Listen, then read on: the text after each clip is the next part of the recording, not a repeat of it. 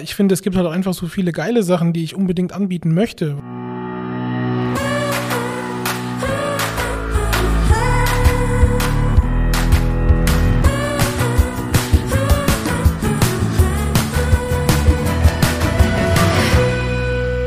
Hallo und herzlich willkommen zur neuen Folge Nachtschicht. Mein Name ist Ingmar Grimmer. Mir gegenüber sitzt unter anderem David Haas und ich freue mich sehr, dass wir heute wieder einen Gast bei uns in der Sendung haben. Und zwar begrüße ich sehr herzlich Christian Philips aus Waldmünchen. Herzlich willkommen, Christian. Hallo zusammen, hallo Igmar, hallo David, vielen Dank für die Einladung.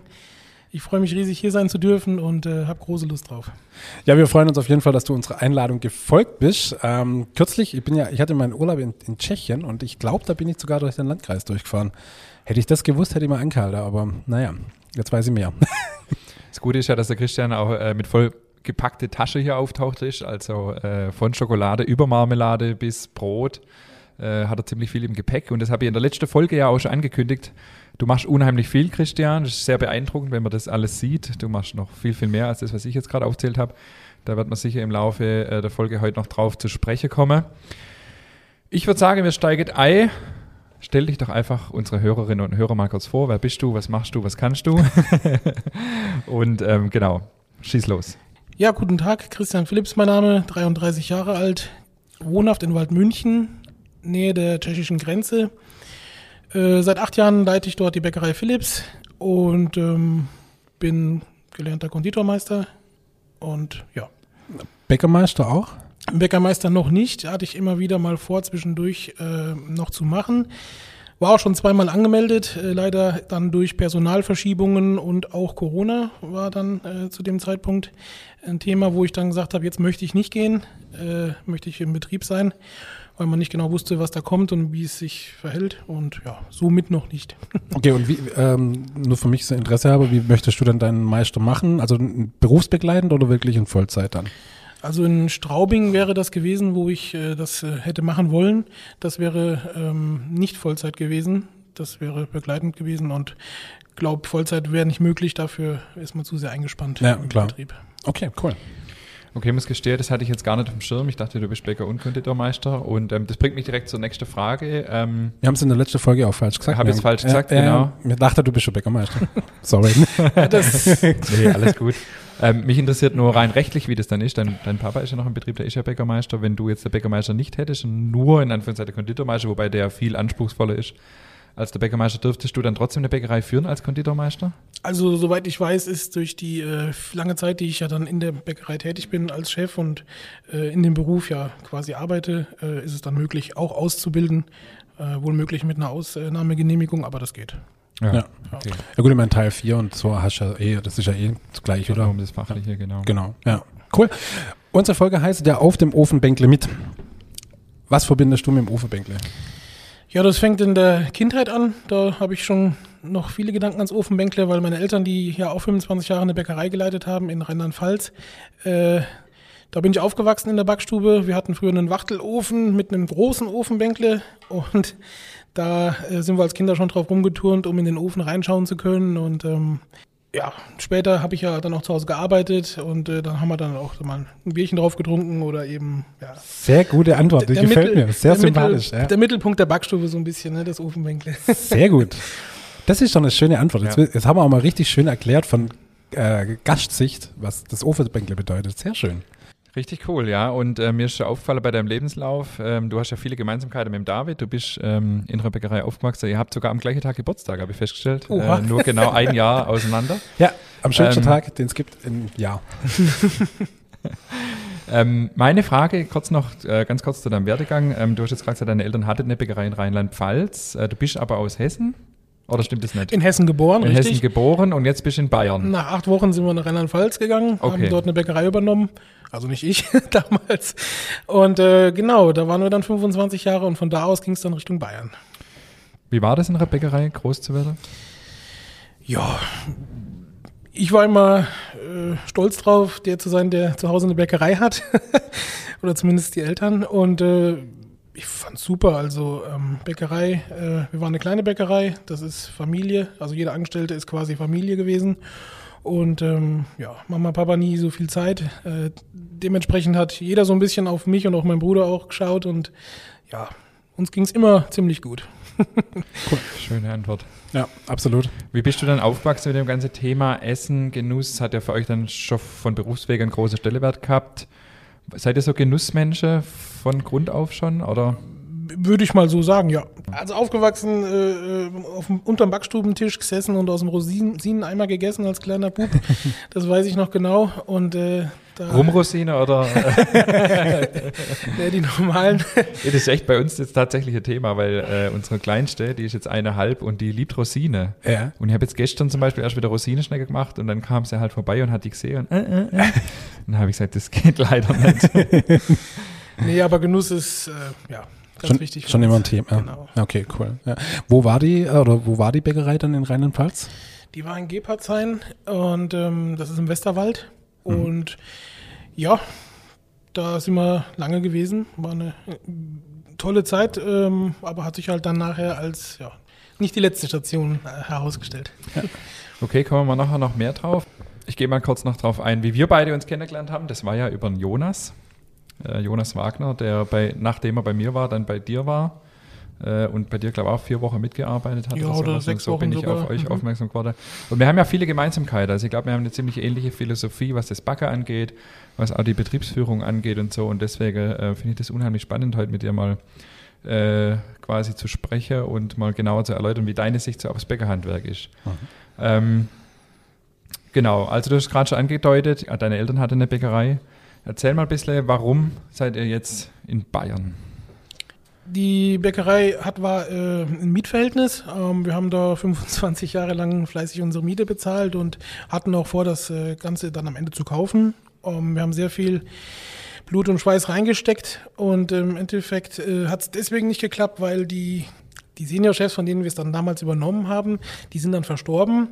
Die Tochter hat es geerbt und äh, die wollte uns das dann, wir wollten es dann kaufen. Äh, zu dem Zeitpunkt war aber der Preis äh, oder der Wunsch von der, von der Tochter, was das Ganze, was das kosten soll, so exorbitant hoch, dass wir gesagt haben, das ist zu viel. Und auch Schätzungen von, ähm, von verschiedenen ähm, Instituten, wer testet nochmal, ähm, ja, so, so Gutachten äh, oder so. Gutachter, ja, genau, ja. Ähm, haben wir verschiedene eingeholt und da hat sich halt auch ergeben, dass der Preis komplett überzogen war und wir wollten das zu diesem Tarif nicht kaufen, weil das Gebäude wurde nichts rein investiert. Also in dem Bereich, wo wir waren, schon, aber alles andere eben nicht. Und wir wollten uns das dann nicht auftun, äh, weiterzumachen, weil ganz einfach zu viel.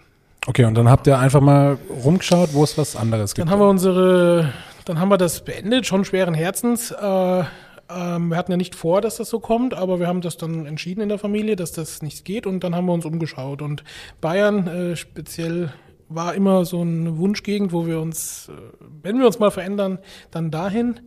Ähm, und dann sind wir Richtung München gegangen, Feldkirchen-Westerham und haben dort erstmal gewohnt für ein Jahr. Und äh, die Eltern waren dann in Eying in der Biobäckerei, mit meinem Bruder auch.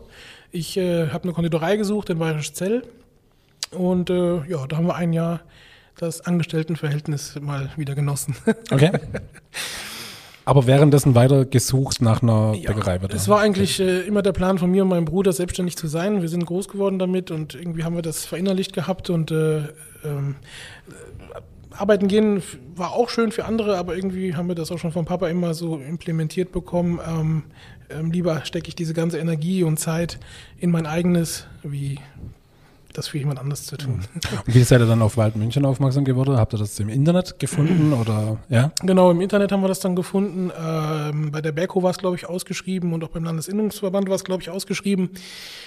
Und der Weg nach Waldmünchen, da waren aber noch zehn, zwölf Stationen vorher, die wir uns angeschaut haben, andere Betriebe. Und das war eine sehr das war eine sehr enttäuschende Runde bis Waldmünchen. Okay. Einfach weil die Betriebe so im schlechten Zustand waren? Absolut, oder? absolut. Okay. Ähm, runtergewirtschaftet über Jahre, weil man schon wusste, dass es nicht weitergeht und ähm, das dann an jemanden zu übergeben, der das dann machen soll, äh, keine Chance, ging nicht. Okay. Ich würde äh, kurz eingrätschen hier, weil das Thema äh, Übernahme äh, werden wir nachher noch weiter vertiefen. Mir ist gerade nur gekommen, ähm, Das ist ja, oder ich habe mir das so vorgestellt, wenn ihr dann da gemeinsam umzieht, jeder sucht sich dann einen neuen Job, das schweißt ja auch unheimlich zusammen, oder? Als Familie. Ja, also als Familie sind wir sehr stark und äh, wir sind äh, schon die Jahre vorher, die 25 Jahre, immer zusammen unter einem Dach, alle in der Bäckerei, alle miteinander. Und äh, der Umzug und alles, äh, oft trennen sich ja dann auch irgendwie die Familien, weil vielleicht die Interessen dann doch andere sind, aber auch da sind wir zusammengeblieben. Und äh, ja, es hat uns bis heute ist es so gewesen. Das ist auch, glaube ich, so ein kleines Erfolgsrezept von Philips, dass wir einfach als Familie sehr stark sind, äh, auch wenn wir uns manchmal gern die Köpfe einschlagen.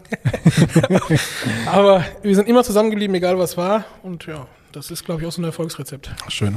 So, dann kommen wir jetzt mal äh, zu einem neuen Feature in unserer Interviewfolge. Und Ding, zwar, ding, ding, ding, ding. Das ist jetzt der Einleuteton, oder wie? Äh, kann, ich immer machen. kann ich wahrscheinlich nicht mehr nachmachen, aber das war jetzt erstmalig. Wir haben eine Schnellfragerunde, Christian, damit das Ganze hier äh, ein bisschen spannend bleibt. Ähm, kriegst du von uns jetzt immer zwei Begriffe zugeworfen und du musst dich ganz spontan für einen entscheiden. Bist du bereit? Die, die erste Frage ist ja richtig mies. Schießt los. Erste, erste Entscheidungsmöglichkeit. Vegetarisch oder vegan? Vegetarisch. Holzofen oder Elektroofen? Holzofen. Hessen oder Bayern? Aber das müsste eigentlich ja Rheinland-Pfalz oder Bayern heißen jetzt. Äh, Bayern mittlerweile. Bäcker oder Konditor? Schwierig. Ja, also vom Herzen bin ich Konditor, ähm, aber Bäcker ist gleichgesetzt. Das zählt natürlich. Also, du musst Okay, Konditor. Konditor. E-Auto oder E-Bike? Äh, Ich habe ein E-Bike, ein ganz tolles. Gut, super. Du bist ein richtiger Autofreak, gell? Auch, ja, auch. Okay, du verbringst viel Zeit draußen, oder wie? Wenn ich mal rauskomme, dann schon, aber Ja. ja, aktuell nicht so. Und was für ein Auto bist du hergefahren? Mit einem TCR GTI, ja. Wenn es Also- mal schnell gehen muss mit den Semmeln, ne? Ja, super. Das war unsere neue Kategorie, die Schnellfragerunde. Richtig cool. Vielen Ding, Dank. ding, Vor allem ding. bist du sehr äh, entscheidungsfreudig. Ja. Was ja durchaus eine positive Eigenschaft ist für Selbstständige. Absolut. Unser nächster Themenblock ähm, habe ich mal mit der Überschrift betitelt Das Bäckerhandwerk. Wir tauschen uns immer ja wieder auch mal über WhatsApp oder Facebook oder was auch immer aus, ähm, über, das, über unser ganzes Handwerk. Äh, es ist ja durchaus eine Branche, die sich total im Wandel auch befindet. Und mich würde einfach interessieren, wie siehst du die Entwicklung in unserer Branche? So die letzten acht bis zehn Jahre gibt es ja auch einfach einen, Boom an neue Konzepte, viele Hobbybäcker, ähm, Leute und vor allem Kunden, die, die einfach auch mehr wissen wollen, was sie essen und so weiter. Viele Betriebe, die aufgeben müssen, aber auch welche, die neu dazukommen. Wie siehst du so allgemein die Situation? Ja, wie schon richtig beschrieben von dir, das Bäckersterben ist ja nun noch nicht ganz abgeschlossen, geht leider Gottes immer noch ein bisschen weiter und durch Corona äh, noch ein bisschen schneller wahrscheinlich. Im Endeffekt glaube ich, dass eine Marktsäuberung auch dadurch stattfindet, hört sich hart an, aber ist glaube ich so und äh, die, wo vor Corona schon gut unterwegs waren, innovativ waren, Ideen hatten, die sind danach sicherlich auch noch da und die anderen werden wahrscheinlich äh, Probleme kriegen oder vielleicht haben sie es auch nicht geschafft. Das mit den äh, Hobbybäckern, Quereinsteigern und so finde ich super klasse. Das, da, das bringt Schwung irgendwie in das Ganze. Ähm, auch viel Redebedarf teilweise. Aber ähm, im Endeffekt tun die Hobbybäcker, Quereinsteiger und die guten Bäckereien ja alle dasselbe Ziel verfolgen, tolle Produkte herstellen. Ähm, ja, Genusshandwerk betreiben eben. Und ähm, ich sehe die Bäckerbranche eigentlich auf einem guten Weg, glaube ich. Ähm, hoffe, dass das Bäckersterben irgendwann mal beendet ist und wir vielleicht wieder ein bisschen uns in die andere Richtung entwickeln können, weil das einfach in Deutschland ein ganz wichtiges Thema ist. Und ähm, ja, Wo, wo siehst du die Probleme? Also wa warum schaffen jetzt manche Betriebe nicht? Wir schaffen ja letztendlich alle mit den gleichen Rohstoffe. Liegt es an der schlechten Qualität? Liegt es an der Transparenz? Liegt es am, am Marketing? An was liegt es? Eine Mischung aus allem, glaube ich. Äh, Wir hatten mal einen Frischdienstfahrer von der Belco bei uns, der hat morgens beim Abladen zu mir gesagt, Christian, ich muss dir jetzt mal ehrlich sagen, du bist der einzige Betrieb, wo wir keine gelben Kisten abladen. Und äh, das ist, glaube ich, auch so ein, äh, ein Puzzleteil, warum es vielleicht bei manchen nicht funktioniert. Ähm, Gelbe Kiste sind soll ich den Namen jetzt sagen von der Firma? Oder? Teiglinge. ja, richtig. Die ähm, Nennen wir es mal so. Genau, richtig, die Teiglinge. Genau, für die, wo es vielleicht nicht einzuordnen wissen. Ähm, ja, dann dieses Innovative, das glaube ich, ähm, ist ganz wichtig. Wir, wenn man uns verfolgt auf Insta oder Facebook, man kriegt das, glaube ich, mit. Äh, ich lege da viel Wert drauf, ähm, nicht langweilig zu werden, äh, neue Produkte zu suchen, neue Wege zu suchen, auch bei der Werbung und dem Marketing immer noch ein bisschen äh, in Bewegung zu bleiben, interessant zu bleiben, auch schon mal dafür zu sorgen, dass man der Gesprächsmittelpunkt ist. Das ist uns auch jetzt mit dem neuen ähm, Laden in Kam ganz gut gelungen. Da ist äh, viel gesprochen worden, was äh, so nach dem Motto, was wir jetzt da machen. Aber im Endeffekt äh, kommen sehr viele vorbei und ähm, ja, also man muss auf Zack sein heutzutage einfach, nicht einschlafen. Ein, äh, ein wichtiger Baustein von vielen neuen Konzepten ist ja, dass die sich total reduzieren, sowohl was, sowohl was das Marketing angeht, als auch die Produkte. Also es gibt ja durchaus Bäckereien, die machen halt auf mit fünf oder sechs Produkte. Wenn man euch verfolgt, hat man so ein bisschen das Gegenteil, äh, zumindest als Eindruck von außen. Du machst ja unheimlich viel. Also ich glaube, ich kenne keine Bäckerei in Deutschland, die so viel macht. Ihr macht ja nicht nur Brot, ihr macht, ihr habt ja vorher schon mal angefangen aufzuzählen, Marmelade, Schokolade, Eis, äh, Müsli, ergänzt mich gern, wenn ihr was vergessen habt. Aufstriche, noch und nöcher. Und ich habe dich ja auch mal gefragt, wer macht denn das eigentlich alles? Und dann hast du mir ja gesagt, also das machst ja alles du. Und selbst die Verpackung zum Teil, die Etikettierung machst du selber. Ähm, ist das einfach, siehst du das als ein, ein Baustein eures Konzepts? Es kann ja auch durchaus äh, erfolgreich sein, es muss ja nicht die Reduzierung sein. Oder sagst du eher, bin ich halt so neigerutscht und mir macht halt so viel Verschiedenes Spaß? Würde mich mal interessieren, wie du da, wie du das siehst. Ja, also über die ganzen Jahre, in denen wir jetzt schon Bäckerei, Konditorei, Handwerk betreiben, haben wir natürlich viele Themenfelder beackert. Auch in der Zeit in, in, in Kipperzeit früher. Äh, äh, unser Spektrum ist fast ein bisschen zu äh, groß, muss ich ehrlich gestehen. Man tut sich äh, schwer, was rauszutun an äh, Produktpalette. Ähm, aber ich finde, es gibt halt auch einfach so viele geile Sachen, die ich unbedingt anbieten möchte, weil Aufstriche waren früher in Konditorei Klassiker, das gab's äh, einfach in guten Konditoreien. Das ist aber irgendwie komplett weggefallen, weil sich keiner mehr die Arbeit machen möchte. Müsli verkaufen wir äh, wahnsinnig viel. Ähm, ähm, da habe ich einfach versucht, äh, mal zu überlegen, was hast du denn im Haus, wo, wo du was draus machen kannst, ähm, ähm, ohne großen Aufwand. Und Getreide ist immer da. Und das dann eben ein bisschen schick zu verpacken und zu verkaufen, das hat toll funktioniert. Und irgendwie tun viele Dinge, die wir anstoßen, dann auch, ja, zahlen sich dann irgendwie auch aus, weil sie funktionieren, weil sie laufen. Und dann tut man sich schwer, das äh, wegzulassen oder weniger zu machen. Und äh, Baumkuchen zum Beispiel auch so ein Riesenthema, was ich als Konditormeister natürlich äh, Riesenthema. Riesenthema. super geil finde. Und wenn man sich dann so umguckt bei uns in der Region, es gibt keinen, also eigentlich keinen, der so etwas noch macht. Es gibt keinen, der Marmelade macht. Es gibt keinen, mhm. der handgeschöpfte Schokoladentafeln verkauft. Äh, auch Pralinen stehen auf der Agenda. Ähm, machen wir aktuell noch nicht, weil der Platz uns ausgeht, aber das wird noch kommen. Also um einen Strich drunter zu ziehen, es ist wahrscheinlich zu viel und ich könnte ein bisschen stressfreier leben, wenn ich ein bisschen mich da äh, zügeln würde. Aber irgendwie ist das auch so mein Antrieb, den Menschen viel Auswahl zu bieten, dass die reinkommen und sagen, Mensch, geil, äh, was es hier alles gibt. Und das erleben ja. wir immer wieder bei Urlaubern, die dann äh, perplex sind, was wir alles haben und die kaufen dann ein, wie die ja. Wahnsinnigen, hätte ich fast gesagt, und äh, gehen mit einer Freude raus und mit vollen Taschen, wo ich dann denke, wow, das, aber das geht halt nur, weil wir das eben auch machen. Ne? Ja. Und, ähm, Was ich ja auch sehr interessant finde, ist ja, dass äh, Eis, Speiseeis kommt ja ursprünglich aus dem Konditorhandwerk. Dann kam irgendwann in den 50er Jahre dann halt die Italiener und haben es für sich gepachtet. Aber eigentlich in Deutschland ist es ja eigentlich ein klassisches Konditoreiprodukt. Absolut. Ja, absolut. Genau. Also, also äh, wir machen Konditor wir machen Konditoreneis äh, äh, sogar mit Bauernmilch. Also wir fahren einen Ort weiter, holen dort die Milch, was viele andere nicht machen, egal ob italienisch oder deutsch, aber den Aufwand betreiben halt nicht viele, wir schon. Und äh, wir machen auch Eis am Stiel selbst. Das ist bei uns in der Region auch eine, eine Sache, die es sonst nirgends gibt, habe ich noch nie gesehen. Und ja, der Aufwand ist immens, aber es lohnt sich. Also höchsten Respekt davor und ähm, es ist ja nicht gesagt, dass es zu viel ist. Also das kann ja auch ein Konzept sein und ich habe gesehen, du bist ja auch in, in Rewe oder Edeka-Märkte mit Regale vertreten und so. Das ist ja, ist ja super, ist ja toll. Was ich mich nur frage, ähm, wie machst du das?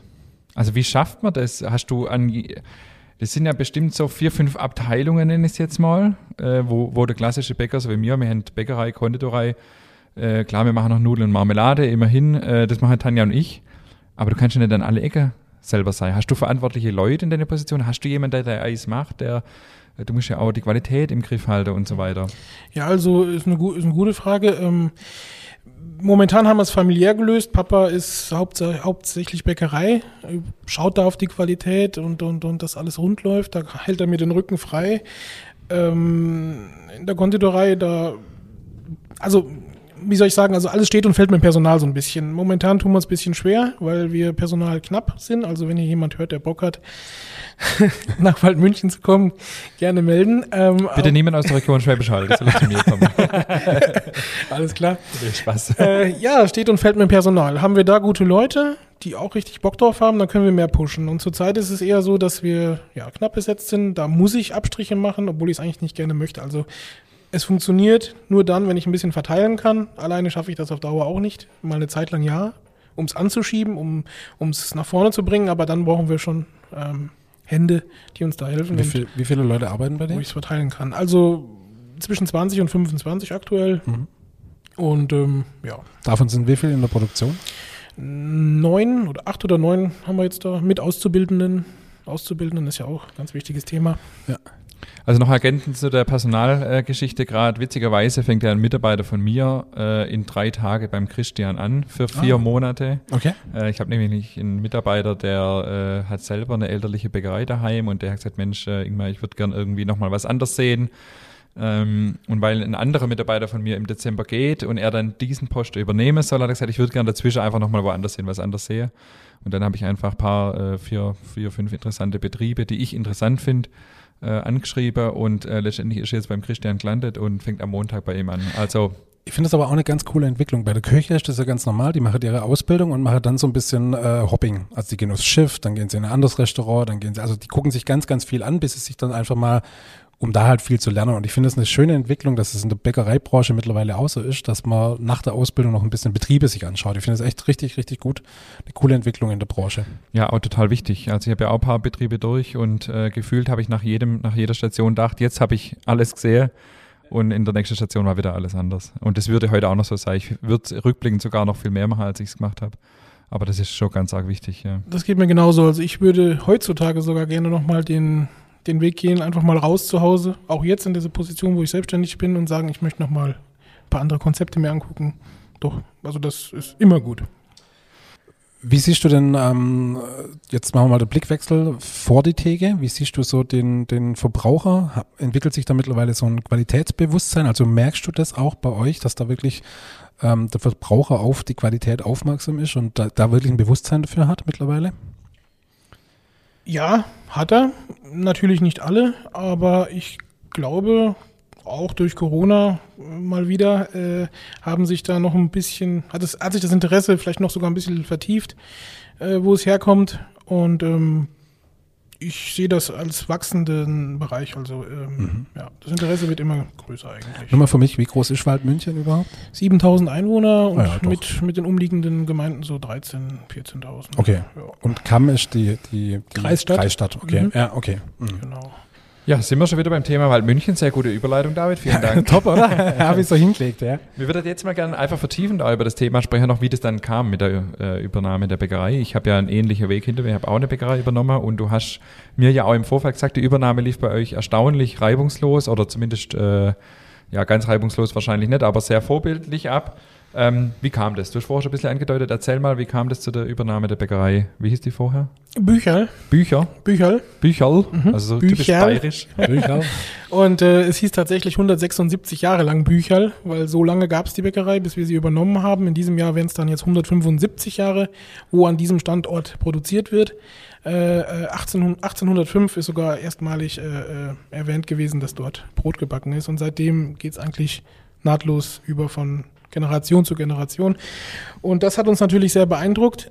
Und äh, wir sind so dahin gekommen, Nachdem wir uns, äh, wie vorhin besprochen, verschiedene Betriebe angeguckt haben, die dann nichts für uns waren, habe ich irgendwann die Lust verloren, weiterzusuchen. Ähm, ähm, Papa hat nicht aufgehört, hat weitergeguckt und äh, dann hat er irgendwann den Betrieb in Waldmünchen gefunden und auch noch einen anderen. Und ich habe aber gesagt, nee, ich will nicht mehr. Also für den jetzigen Augenblick habe ich keine Lust mehr weiterzusuchen, weil es war sehr ernüchternd. Und irgendwo auch enttäuschend, dass man da keine Möglichkeit hat, äh, einen Betrieb zu finden, der sich ja, lohnt, übernommen zu werden. Und nach ein paar Tagen ähm, habe ich dann bin ich dann zum Papa gegangen und habe gesagt, Mensch, du komm, lass uns da noch hinfahren. Das ist jetzt auch nicht mehr schlimm, ob es jetzt dann 14 sind, die nichts sind, oder nur 12. Das macht keinen Unterschied mehr und äh, lass uns hinfahren. Weil ich habe gesehen, äh, er war doch sehr interessiert und hatte ein gutes Gefühl und dann sind wir losgefahren, erst noch einen anderen Betrieb angeschaut, der auch wiederum nicht so, äh, nicht so gut war. Und dann waren wir irgendwie so um Viertel nach sechs abends in Waldmünchen. Ähm, da ist auch ein Café mit dabei haben so von außen reingeschaut und haben zwei ältere Herrschaften dort sitzen sehen, wo wir dann gemeint haben, das könnten vielleicht die Chefs sein. Und, äh, ah nee, es war nicht viel nach sechs, es war kurz vor sechs. Weil wir sind dann nämlich noch ins Lokal rein und äh, haben vorher im Auto gesagt, äh, wir gucken uns jetzt erstmal die, die Toiletten an wenn die im Café gut sind, dann ist das ein gutes Zeichen, dass das Unternehmen äh, wohl möglich gut dasteht. Ne? Also wenn die Toiletten schon mal passen, dann passt der Rest meistens auch. Und so war es, die Toiletten waren bombastisch. Erzähl uns mehr. also Edelstahlschüsseln, das war wirklich, das war wirklich vorbildlich. Und ähm, wie sich nachher herausstellte, war das Café auch schon 15 Jahre alt, aber die Toiletten schauten aus wie am ersten Tag. Okay. So, genug zu dem Thema. Das Thema hat man jetzt auch noch nie beackert hier im Podcast, aber ich auch recht. Ja, ja? Ihr wolltet es ja wissen. Ne? Ja. Nachtschicht, der Sanitär- und Heizungspodcast. dann, dann sind wir eben direkt auf die zwei zugegangen, haben sie angesprochen und es stellte sich dann raus, dass sie es sind, genau, äh, Herr und Frau Bücherl.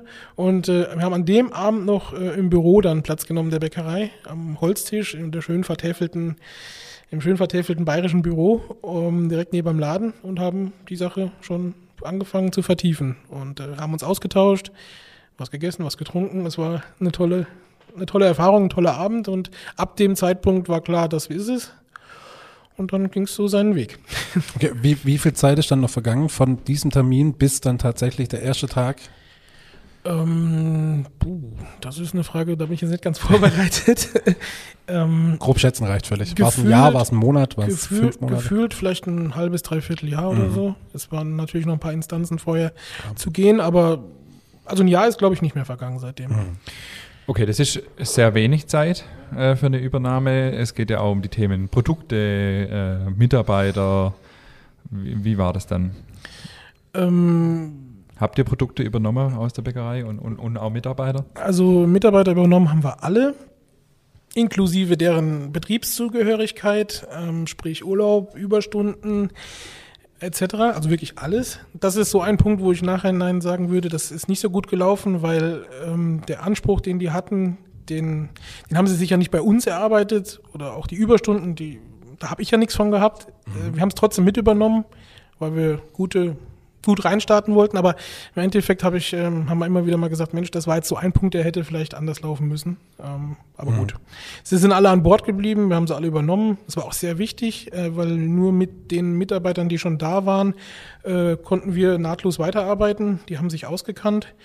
Ähm, natürlich hatten wir sehr, sehr viele Produkte in petto, die wir äh, hätten sofort reinwerfen wollen. Wir haben aber erstmal gesagt, wir fahren das so, wie es ist und tun nach und nach austauschen was raus, was rein. Und das war auch gut. Und ähm, wir haben auch die ersten vier Wochen mitgearbeitet. Da wusste äh, in Waldmünchen noch gar niemand, dass überhaupt wir da sind. Also so stillschweigend ähm, haben wir uns äh, in, den, in das Ganze mit reinbegeben. Und erst nach vier Wochen, glaube ich, oder acht Wochen sogar, haben wir das offiziell gemacht, dass wir dort sind und dass wir das übernehmen werden. Ja. das heißt, die alte Chefs waren noch an Bord und ihr habt einfach nur in Anführungszeichen mitgearbeitet. Der Herr Bücherl hat äh, der war ein paar Monate, glaube ich, noch da, oder waren es nur Wochen? Ich, es ist schon ein paar Tage her. Ähm, die Frau Büchel war aber noch drei, vier, fünf Jahre bei uns, was gut war, weil das war für die Kunden dann nicht so äh, nur neue Gesichter. Also die Kunden haben auch erlebt und gesehen, dass das harmoniert, dass das, dass das, dass das passt und hatten dadurch, glaube ich, auch ein gutes Gefühl, ähm, weiter bei uns einkaufen zu gehen. Wir waren ja Menschen von außerhalb, wir waren ja, ja nach wie vor fragen viele, ihr kommt aber nicht von hier. Ne? Und ich sage immer nein, weil wir sprechen ja nicht so. Ähm aber dadurch, dass wir das haben so fließend übernommen in der Verbindung mit den, ähm, mit, den, mit den Eigentümern vorher, war das für die Kunden sehr angenehm. Also das klingt jetzt sehr gut, es kann ja durchaus aber auch schwierig sein. Also ähm, ich kenne ja auch durchaus auch Beispiele, wo das nicht funktioniert hätte. Ähm, wenn das funktioniert, umso besser. Ähm, wie, wie, wie war das dann? Also das hört sich so an, wie wenn auch die Verhandlungen relativ äh, unkompliziert liefen. Habt ihr viel Berater dann auch dabei gehabt oder äh, hat es einfach so auch zwischenmenschlich gut gepasst, dass ihr da auch vom Preis her und so weiter gibt es viele Dinge zu berücksichtigen Oft ist es so, dass die Übergeber deutlich äh, einen höheren Wert ansetzen, weil einfach das ganze Emotionale auch mit dranhängt. Mhm. War, das, war das einfach? Oder? Ja, das Problem mit dem zu viel Ansetzen kennen wir ja, haben wir ja kennengelernt gehabt mhm. und ähm, es war von Anfang an unser, unser Ziel zu kaufen. Also nochmal eine Pacht, das wäre für mich nicht in Frage gekommen. Das war auch so ein, ein, ein Must-Have damit ich das mache.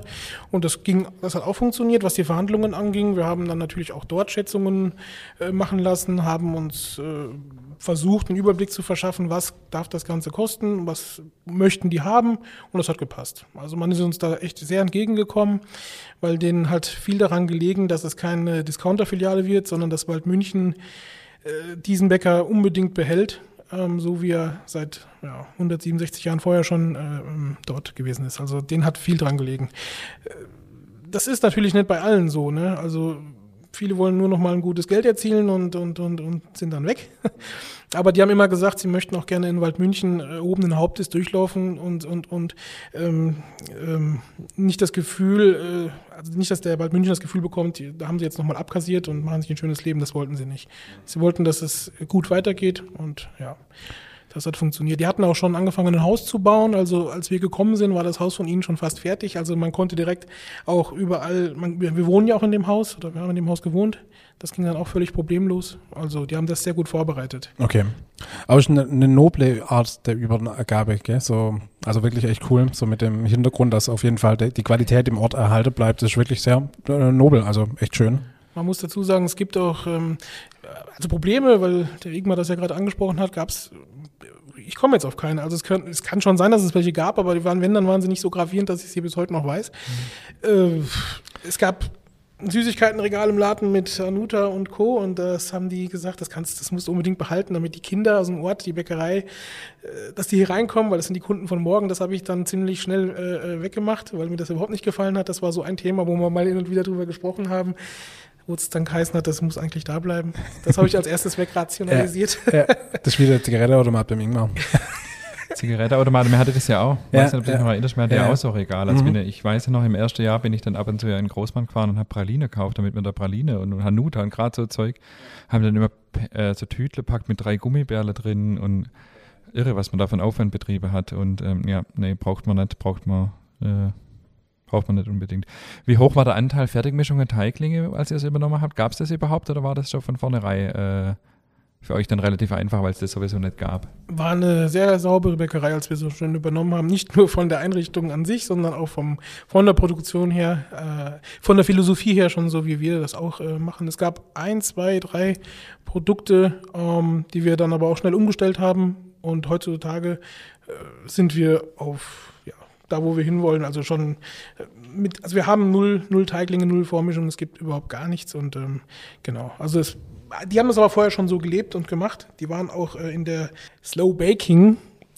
Ähm, war ja äh, damals äh, auch ein Thema, wo die sich äh, mit ähm, identifiziert haben, nach außen schon, dass sie ähm, lange Teigreifezeiten äh, machen und ja, Vorteige etc. etc. Also die Philosophien waren ziemlich gleich. Mhm, okay. Jetzt hast du schon angedeutet, also du warst mit deinem, mit deinem Papa dort, jetzt gibt es ja aber auch noch deine Mama und deinen Bruder. Ähm, ihr habt es dann aber von Anfang an so angelegt, dass du, äh, glaube ich, der Inhaber der Bäckerei Philips bist und deine Eltern zwar noch mitarbeitet, aber nicht als äh, Inhaber vorne dran stehen und dein Bruder ist ja inzwischen auch nicht mehr im Betrieb. Ähm, erzähl mal ein bisschen, wie, wie war das, wie kam das und vielleicht auch äh, im zweiten Satz, wie ist das jetzt, mit den Eltern zusammenzuarbeiten, kann ja auch manchmal gut und manchmal schlecht laufen. Ja, jetzt wird's heikel. nee, also. Hört dein Vater Podcast? wir haben schon mal gehört, ja. ähm, wir haben ähm, ja mit Mama und Papa das, also ohne Mama und Papa, ohne Familie würde es überhaupt gar nicht funktionieren. Also völlig ausgeschlossen. Ähm, das muss ich auf jeden Fall mal hier sagen und bin Ihnen sehr dankbar dafür. Ähm, mein Bruder, der ja dann nach drei Jahren äh, eine Mehlallergie bekommen hat, so stark, dass es nicht mehr weitergehen konnte was übrigens auch der Grund war, warum der Betrieb überhaupt verkauft wurde, dass die Tochter Mehlallergie bekommen hat. Die war quasi schon ausgebildet, also es wäre eigentlich gar nicht ähm, zu Ende gegangen mit Büchern, sondern ähm, es ging dann gesundheitlich nicht mehr. Was aber auch der Grund war, darum, weswegen der Betrieb so gut dastand, wie er dastand. Die hatten die Vorbereitungen ja schon getroffen für die nächste Generation. Dementsprechend war das für uns Glück, wo für sie ja Unglück war quasi. Äh, mein Bruder hat dann nach drei Jahren die Mehlallergie bekommen und äh, war keine Aussicht darauf, weitermachen zu können und sich ins Büro jetzt zu hocken oder so, das wäre keine Alternative für ihn gewesen und dementsprechend ist er dann äh, gewechselt, äh, ist in der Branche noch halbwegs vertreten bei der Baco und ähm, kann da seine Erfahrungen mit einbringen und ist, glaube ich, ganz glücklich. Ähm, wir haben den Betrieb von vornherein aber auf mich und meinen Bruder verteilt, 50-50. Meine Eltern waren ja damals ja um die 50. Das war dann äh, kein Thema mehr, dass die sich noch selbstständig machen. Ähm, das war von vornherein so geplant. Mhm. Und ähm, ja, als es dann hieß, es geht nicht weiter für meinen Bruder, haben wir es dann halt komplett auf mich äh, überschrieben. Und seit ja, sechs Jahren ungefähr oder fünf mache ich es jetzt alleine mit mhm. den Eltern. Und ähm, ja, was die Eltern angeht, wie gesagt, dankbar. Ähm, Papa ist äh, ja ein spezieller. das ich habe ihm alles zu verdanken bis, hier, bis heute. Ähm, aber man merkt jetzt so langsam, aber sicher doch auch, wenn ich das so vorsichtig sagen darf, dass da ein bisschen äh, ja nicht gegeneinander gearbeitet wird, aber wir kommen uns schon mal öfter ins Gehege, weil halt einfach meine Vorstellung, dass, wie wir das Ganze ausrichten für die Zukunft, ähm, vielleicht jetzt nicht mehr ganz äh, in Einklang sind mit dem, was der Papa machen würde, wenn er der Chef wäre. Ja. Aber das Wichtige ist ja, also dass man sich konstruktiv äh, austauscht und vielleicht auch mal die Fetze fliegt, ist ja völlig in Ordnung. Aber er akzeptiert äh, dann letztendlich so, wie du es auch haben willst, denke ich mal, oder? Sonst wird es ja nicht funktionieren. Ja, er hat keine andere Wahl. Ne? das eine oder andere muss ich schon durchdrücken, weil ich, weil ich eben der bin, der die Entscheidung trifft am Ende des Tages. Ähm, ja, aber äh, ich kann ihn auch verstehen. Äh, er hat zehn Köpfe, zehn verschiedene Meinungen, so auch für meinen Papa. Ne? Man kann nicht immer eins sein, aber im Endeffekt äh, ja, muss er es einfach irgendwie akzeptieren, dass ich, dass ich die Bäckerei in die Zukunft führe und äh, dementsprechend die Entscheidungen treffe. Ja. Also das ist was, was mich von Anfang an beeindruckt hat an eurer Geschichte, dass das deine Eltern so gemacht haben, weil du sagst jetzt so, ja 50, das war klar, dass sie sich dann nicht mehr selbstständig machen. Das ist jetzt ja auch nicht so alt. Also von dem her ziehe ich auch echt den Hut vor deine Eltern, äh, dass sie das so, ist ja auch sehr weitsichtig, das dann so zu strukturieren und aufzubauen. Also echt Respekt.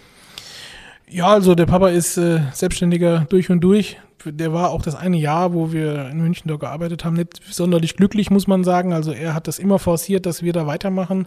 Wir wollten das auch und äh, ja, Philips ist einfach, äh, muss selbstständig sein, geht nicht anders. Du hast jetzt gerade das Thema Zukunft angesprochen. Ähm, wo geht's hin? Wo geht die Reise hin mit der Bäckerei Philips?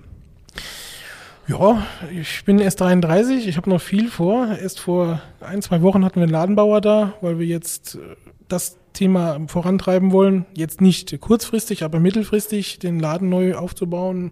Er ist einfach viel zu klein geworden. Ich sehe da noch viel mehr Potenzial, was wir gerade nicht ausschöpfen können und dementsprechend bin ich schon fast wieder ein bisschen ausgebremst worden von allen Seiten, das doch jetzt noch nicht zu tun. Ich habe auch dann gesagt, ich habe es ja auch jetzt noch nicht vor, aber man muss ja heute schon an morgen denken und das ist die nächste Baustelle, ähm, Ladenneubau und wir wollen noch, also die Ideen würden wahrscheinlich jetzt die Zeit hier sprengen, was wir alles vorhaben, aber Ladenbau ist das nächste, was wir angehen wollen. Ja. Lade ist ein gutes Stichwort. Äh, du hast einen Pop-Up-Store, der eigentlich schon kein Pop-Up-Store mehr ist, äh, seit, ich glaube, äh, acht Wochen oder so, was ungefähr in Kam aufmacht.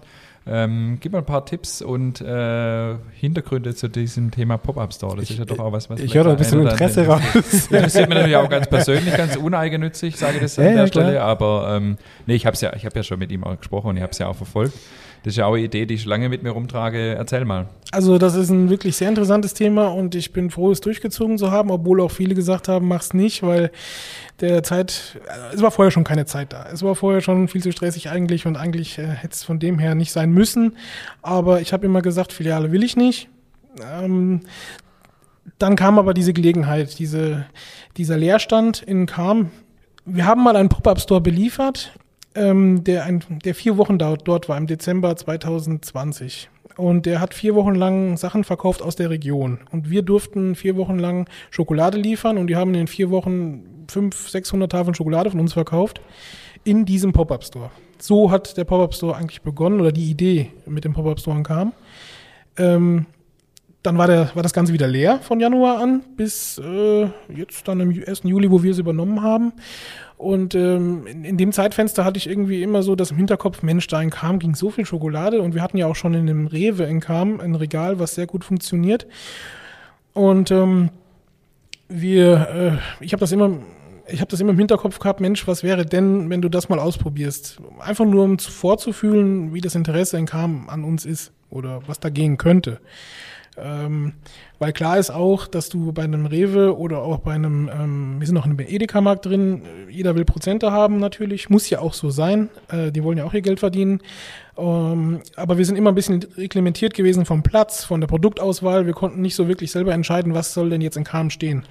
Und äh, dann kam mir die Idee, das eben auszuprobieren, weil wie wir vorhin schon gesprochen haben, wir haben ziemlich viel Portfolio und ähm, ja, der Laden, da habe ich dann Kontakt hinaufgenommen, weil ich äh, ja wusste, wo er hingehört. Und die waren dann Feuer und Flamme dafür, dass wir das machen. Äh, die Verpächter sind, äh, ist Modehaus auf der anderen Straßenseite, welches sehr froh war, dass dieser Leerstand äh, wieder mit Leben gefüllt wird, weil es unterm Strich ja auch für sie gut ist, wenn Laufkundschaft in der Fußgängerzone oder in der Straße ist.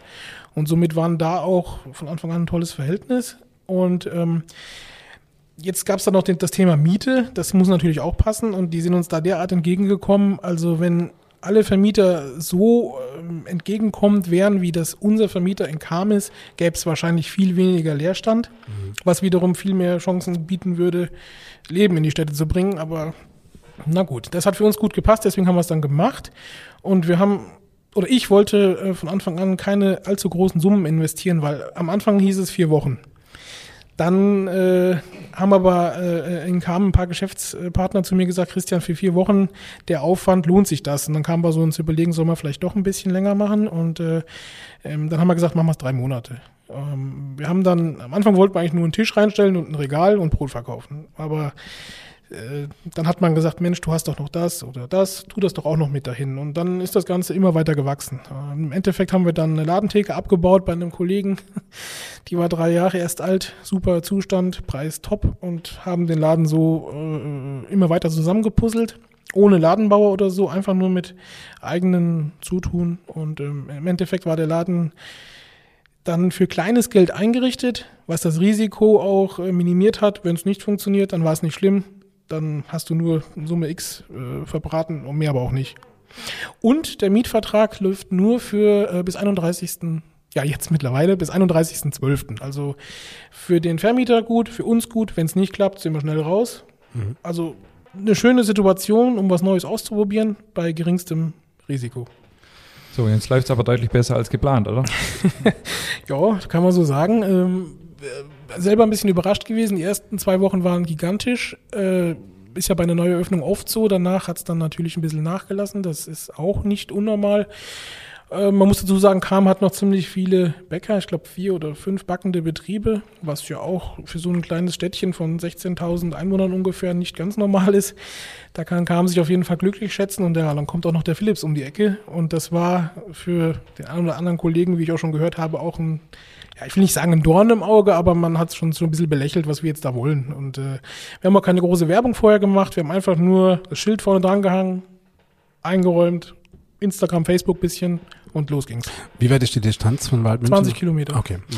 Man muss dazu sagen, dass wir täglich in Kram sind, Montag bis Sonntag, äh, Montag bis Samstag. Also wir haben so gut wie keine neue Kosten in Richtung Fahrt oder Zeit, sondern wir haben einfach nur noch das Auto voller gemacht wie sonst. Mhm. Ja. Und Mitarbeiter für den, für den Store, konntest du die von bestehenden ja. Betrieben übernehmen oder musstest du da noch welche wir haben von, von Waldmünchen erstmal zwei mit rübergezogen, die wo die Produkte kennen, damit das da reibungslos starten kann, haben dann aber auch schnell ein, zwei neue bekommen, Gott sei Dank, die integriert und nun wechseln wir ein bisschen durch, wer mal nach K möchte oder wer mal in Waldmünchen sein möchte. Ja. Heißt, äh, aus dem Pop-Up-Store wird eine Filiale. also ich möchte gerne noch da bleiben. Also jetzt erstmal bin ich sehr gespannt auf Herbst und Winter, wie sich das, wie sich das verhält. Und äh, habe aber auch schon Gespräche geführt mit, der, mit dem Vermieter, wie es denn im folgenden Jahr ausschaut. Denn der Hintergrund ist der, das Gebäude sollte eigentlich abgerissen werden vor Corona. Und ähm, das hat sich aber verschoben äh, auf unbestimmte Zeit, weil eben der Eigentümer, dieses Modehaus, äh, äh, den Schwerpunkt jetzt auf andere Dinge setzt und erstmal nicht dieses viele Geld in die Hand nimmt, um das Gebäude abzureißen und neu zu bauen. Dadurch ist überhaupt erst die Möglichkeit entstanden. Und deswegen auch kurze Mietverhältnisse, damit sie nicht blockiert sind, wenn wir, also wenn sie bauen wollen, dann, äh, dass wir da nicht im Weg sind. Und ähm, wir haben aber auch schon gesagt, dass wenn jetzt die um die Ecke kommen und sagen, wir wollen am 1.1. bauen, dann suchen wir uns in Kam irgendeinen neuen Leerstand, egal wo der ist, äh, füllen den mit Leben und machen es einfach weiter. Also das wäre jetzt so der Plan. Und wenn sie es tatsächlich dann neu bauen, äh, sind wir aber auch schon eingeladen, dort in dem Neubau einzuziehen, denn die haben großen Spaß an uns und ich glaube, die kamen auch. Ja. Klingt nicht nach einer bleibenden Filiale. Äh, klingt, wie sagt man? Äh, klingt, also klingt nach Filiale. Ja, klingt, nach, ja, ja, klingt jetzt Aber brauchen Christian eine Sage. Hey, um Gottes Willen, nein, nein. Psst, nee, cool. Also finde ich mega. Finde ich, äh, das erste Mal mega gesagt. Mega. Rückblickend, jetzt mal zusammengefasst zu dem ganzen Thema, Themenblock Übernahme, Bäckerei ähm, seit acht Jahren. Hast du einen Tipp für zukünftige Unternehmer, zukünftige Selbstständige oder auch für Übernehmer? Auf was sollte man achten? Was würdest du sagen, lief rückblickend richtig gut? Wo hätte der vielleicht mehr aufpassen können? Mir fällt gerade sogar noch ein, dass wir ähm, von der Uni in München einen, ähm, einen zu Gast hatten, der seine Doktorarbeit über unseren Betrieb geschrieben hat, wie dieser übernommen wurde, ähm, weil es halt äh, ja, sich rumgesprochen hat, dass es ziemlich äh, äh, äh, ideal verlaufen ist. Und das war auch so eine Sache, wo wir gemerkt haben, Mensch, das war hier doch ein Erfolg bis hierhin.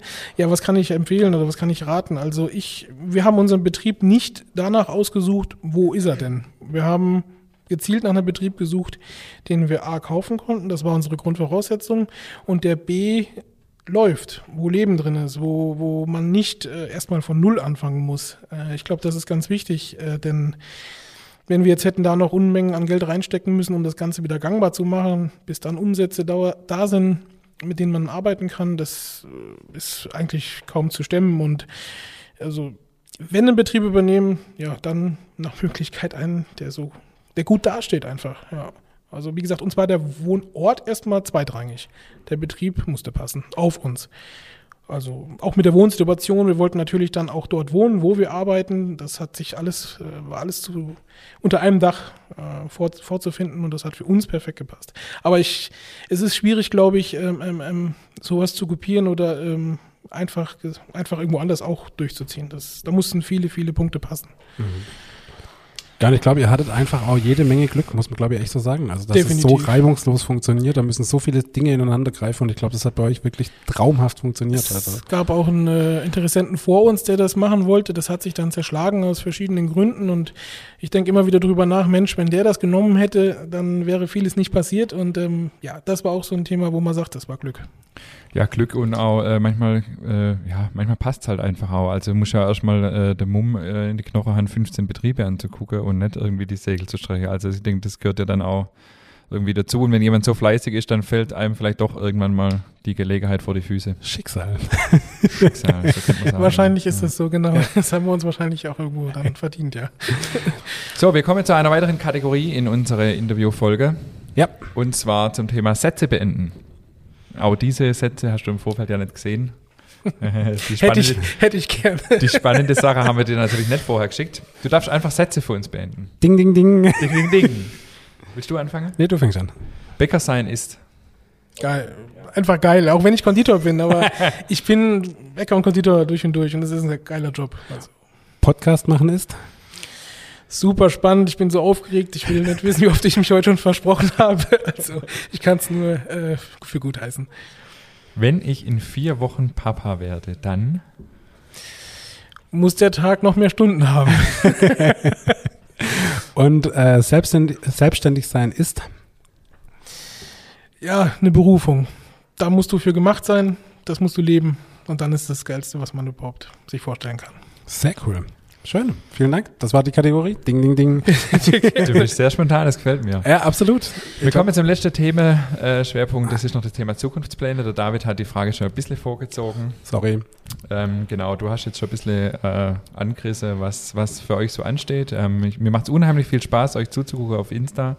Ähm, ich habe es gerade schon erwähnt, du wirst jetzt tatsächlich auch noch privat äh, eine große Veränderung erfahren dieses Jahr. Ähm, ja, wie, äh, wie, wie, wie stellst du dir das alles vor, unter einen Hut zu kriegen? Deine Frau ist ja auch nicht im Betrieb, wenn ich es richtig weiß. Nee, ist nicht im Betrieb. Ähm, da ist es äh, so, die ist im, im, im, Krankenhaus. Also wenn ich jetzt, wenn sie das jetzt hört, Krankenhaus, dann wird sie sagen, nee, ich bin keine Krankenschwester. Es ist ein bisschen spezieller, aber äh, also im Krankenhaus ist sie tätig. Sie ist nicht bei mir im Betrieb und es, ich habe auch nicht danach gesucht, äh, jemanden zu finden, der so diesen früher, Beruf ja. ausübt. Ja, und viele, viele haben dann zu mir gesagt, ja, wann kommt denn die Chefin und arbeitet mit? Und ich habe immer gesagt, die wird nicht kommen. Also nicht jetzt. Ich habe immer frei, ihr freigehalten, wenn du Lust drauf hast, dann kannst du jederzeit kommen äh, und bei mir mitarbeiten. Wenn du das nicht tun möchtest, ist das auch in Ordnung. Und äh, wie ich das dann machen werde jetzt in vier Wochen, ich habe keine Ahnung. Ich bin wirklich aufgeregt, ähm, voller Vorfreude. Ich, wir werden es schon zusammen als Familie irgendwie wuppen. Und ähm, was es noch Neues gibt, wir haben uns Bioland zertifizieren lassen und werden da auch äh, äh, diese Schiene noch bearbeiten.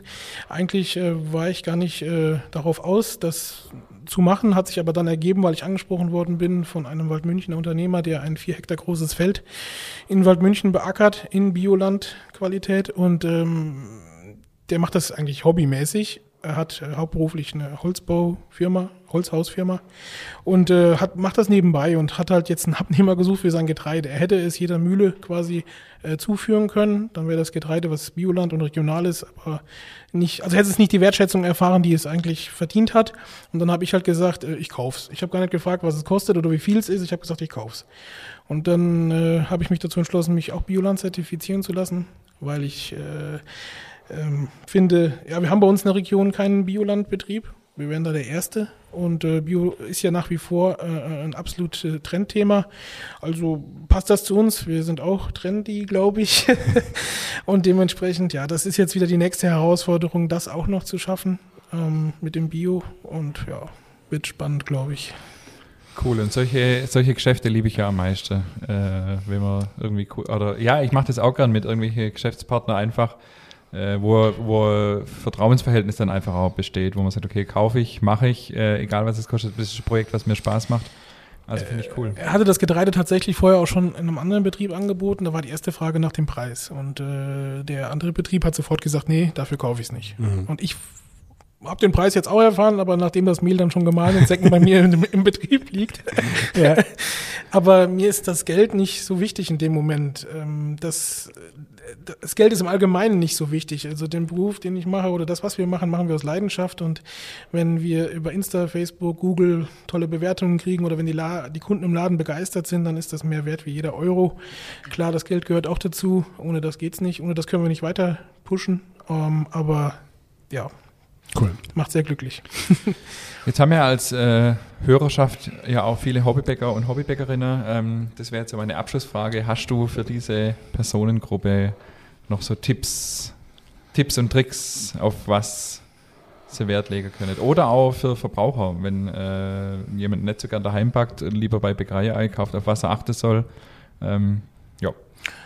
Ja, äh, Tipps für Hobbybäcker vom Konditormeister. Das ist natürlich das ist schwierig. Ähm, Bringt hier voll die Brotauswahl mit, du, jetzt stellt er sich so als Konditormeister. ähm, ja, ich, ja, ich möchte mich ja nicht mit fremden Lorbeeren schmücken. Noch bin ich kein Meister, auch wenn wir ja vielleicht meisterlich backen. Aber das sollen die Kunden entscheiden. Äh, ja, Tipps. Ich finde, mittlerweile gibt es so viele tolle Bücher und ähm, ähm, Möglichkeiten. Ähm, unter anderem das Buch vom, vom Igmar natürlich. Ne? ja, 50 Euro kannst du noch abholen. Liegt schon bei mir zu Hause. Werbung. Ähm, ja, für die Hobbybäcker, also die Bücher, es gibt ganz tolle. Es gibt natürlich auch viele, die man nicht gebrauchen kann, aber viele tolle Fachbücher, wo, an die man sich halten kann, wo man dann ja, tolle Ergebnisse mit erzielen kann und, und, und der Igma oder auch ich hatte auch schon mal vor, Workshops zu machen, wo man dann teilnehmen kann, wo man dann äh, der Betrieb noch mal ein bisschen transparenter wird und gleichzeitig kann der, der Hobbybäcker äh, sein Wissen vertiefen und äh, dementsprechend zu Hause gute äh, Ergebnisse dann erzielen. Also ähm, ja, solche Sachen vielleicht einfach wahrnehmen und dann haut das schon hin. Aber ich finde Hobbybäcker im Allgemeinen ziemlich cool, weil die, die sich damit auseinandersetzen, die legen ja Wert auf Qualität. Und wenn die mal nicht zum äh, selber backen kommen, dann kaufen sie wahrscheinlich in so äh, Bäckereien ein wie Philips oder Grimmer. Mhm. Cool. Und das ist gut. Das ist gut, ja. ja, du, ich glaube, äh, wir sind gut durchgekommen. Auf jeden Fall, ja. Es war sehr, sehr spannend, lieber Christian. Hast du ähm, als Abschluss noch irgendwas, was du loswerden willst? Jetzt oder nie? Die große Chance? Beziehungsweise du kannst auch noch kurz drüber nachdenken, weil es gibt natürlich noch eine Frage, die man dir stellen müsste, beziehungsweise zwei. Äh, Jetzt machst du deine eigene Aufstriche, jetzt muss ich die Frage umformulieren. Äh, Laugegebäck mit einer Haselnuss-Nougat-Creme, geht das klar? äh, da ich schon ein paar Podcasts vorher gehört habe, wusste ich ja, dass die Frage kommt Ja. und ich äh, habe mich entschieden für äh, geht klar und äh, mit Butter. Yes! Komm schon, echt. Du warst, Wir mir, sind halt die echte Genießer. du warst mir bis gerade sympathisch. Jetzt ist vorbei. Entschuldigung. ja, okay, okay, ja. das ist in Ordnung. Also zwei Punkte für mich. Ähm, ja. Komm. ja, läuft bei mir heute. Ja, ja. Okay, gut. Ähm, nee, aber jetzt hast du noch die einmalige Möglichkeit, jetzt oder nie, wie es der Ingmar gerade so liebevoll gesagt hat, noch was in unsere große, breite Hörerschaft rauszuballern, was dir auf dem Herzen liegt. Äh, ja, jetzt bin ich natürlich unvorbereitet, was das angeht, aber ähm, ähm, ja, halte den Handwerksbäckern einfach die Stange. Ähm, ähm, das ist ein absolut geiler Berufszweig und äh, ja, backt fleißig selber und wenn ihr das nicht könnt, dann geht zum guten Handwerksbäcker und dann passt das. Ein wunderbares Schlussplädoyer. Vielen Dank, lieber David. Sehr gerne, Ich lieber bedanke mich Ingmar. bei dir ja auch nicht so oft. Vielen Dank, lieber Christian, dass du extra aus Waldmünchen hergefahren bist. Das muss man tatsächlich an dieser Stelle auch nochmal erwähnen. Ich glaube, drei Stunden oder zweieinhalb Genau, richtig. äh, Fahrt auf dich genommen hast, wirklich hier zu uns zu kommen in der Podcast. Fand ich echt, äh, fand ich mega. Das werde ich an dieser Stelle, sage ich das auch so, wie ich es finde. Ähm, das Coole ist ja, das sehen unsere Hörerinnen und Hörer ja jetzt nicht, dass da drüber der ganze Tisch voll ist mit Schokolade und Marmelade und äh, äh, sonstige Köstlichkeiten, die wir jetzt im Nachgang noch schön genießen dürfen, lieber David. Mhm. Lieber Christian, vielen Dank für deine Zeit. Alles Gute weiterhin, vor allem auch für äh, die Zeit dann mit Kind und äh, dem Ganzen, was da so dazugehört. Und natürlich äh, folgt der Bäckerei Philips auf Instagram, Facebook. Geht vorbei, wenn ihr in der Gegend seid, wenn ihr mal auf dem Weg nach Tschechien sind oder generell einfach im wunderschönen Bayerischen Wald ist das, oder? Dann Genau. geht da vorbei in den Pop-Up Store oder direkt in Waldmünchen. Lohnt sich, lohnt sich, lohnt sich. Die Schokolade sieht geil aus und ich freue mich mega, dass du was mitgebracht hast. Und von dem her, auch von meiner Seite, vielen herzlichen Dank, dass du heute da warst. War echt ein cooles Gespräch. Und in diesem Sinne würde ich sagen, bis nächste Woche. Bis nächste Woche. Vielen Dank. Tschüss.